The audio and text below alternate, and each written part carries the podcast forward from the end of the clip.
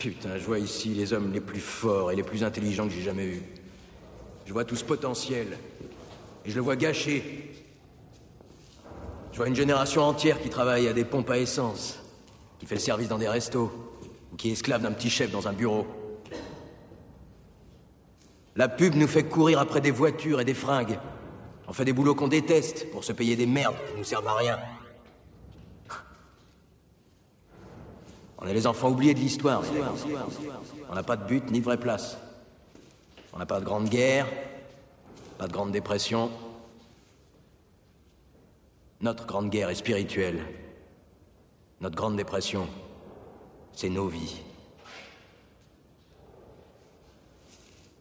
La télévision nous a appris à croire qu'un jour on serait tous des millionnaires, des dieux du cinéma ou des rockstars. Mais c'est faux. Et nous apprenons lentement cette